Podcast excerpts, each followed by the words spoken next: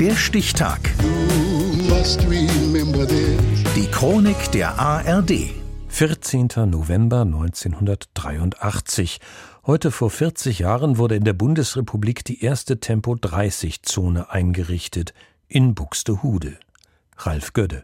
Autofahren, Autofahren, immer wieder Autofahren. Wer mit dem Auto hierzulande Lärm und Feinstaub verursacht, Stickoxide und klimaschädliches CO2 emittiert, der hat fast überall immer noch Vorfahrt, weiß der Mobilitätsforscher Andreas Knie. Wir haben durch die Straßenverkehrsordnung eine Regelwelt geschaffen, dass der fließende Verkehr immer Vorrang hat. Gemäß dem Motto Freie Fahrt für freie Bürger. Mit diesem Slogan machte der ADAC Anfang 1974 gegen eine Geschwindigkeitsbegrenzung auf Autobahnen mobil.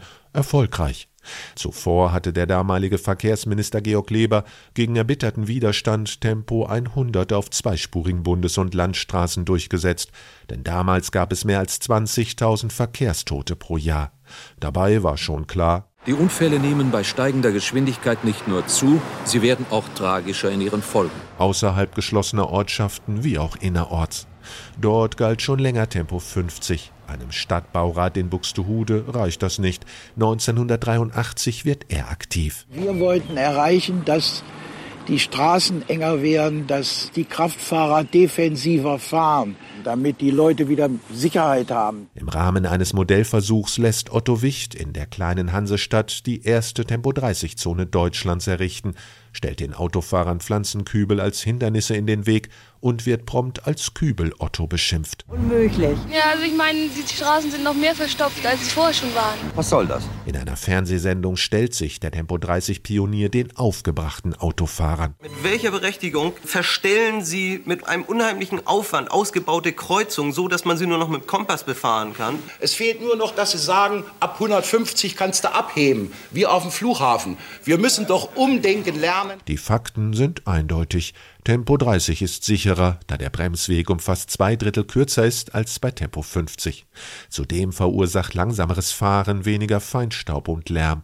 Das merken schon bald auch die Buxtehuder. Nach einem Jahr kippt die Stimmung, auch weil die Unfallzahlen sinken. Andere Städte folgen dem Beispiel, führen ebenfalls Tempo-30-Zonen ein und wollen Anfang der 90er Jahre noch mehr. Der Städtetag hat gefordert, Tempo 30 flächenhaft in Städten, sagt damals der Verkehrswissenschaftler Helmut Holzapfel. Die Kinderkommission des Bundestages hat das unterstützt, das Umweltbundesamt hat das unterstützt, das Verkehrsministerium verschleppt gegenwärtig diese Geschichte. Die Forderung, 30 innerorts als Regelgeschwindigkeit einzuführen, gibt es seitdem immer wieder. Doch bis heute darf die Höchstgeschwindigkeit von 50 nur begrenzt werden, wenn die Städte konkrete Gefährdungen nachweisen können.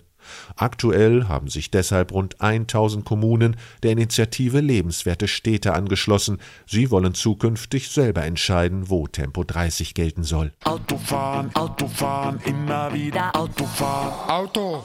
Der aktuelle Bundesverkehrsminister Volker Wissing, FDP, sieht die Freiheit der Autofahrer in Gefahr dass der Staat sich hinstellt und sagt, ich möchte mir künftig nicht mehr die Mühe machen, Freiheitseingriffe zu begründen, weil ich das als Bürokratie empfinde. Mit Verlaub, dieses Argument der Kommunen kann ich weder nachvollziehen noch ansatzweise akzeptieren. Das ist eine Kernaufgabe des Staates, Freiheitseingriffe gegen den Bürger zu begründen. Heute vor 40 Jahren wurde im niedersächsischen Buxtehude die erste deutsche Tempo-30-Zone eingerichtet. Der Stichtag. Die Chronik von ARD und Deutschlandfunk Kultur. Produziert von Radio Bremen.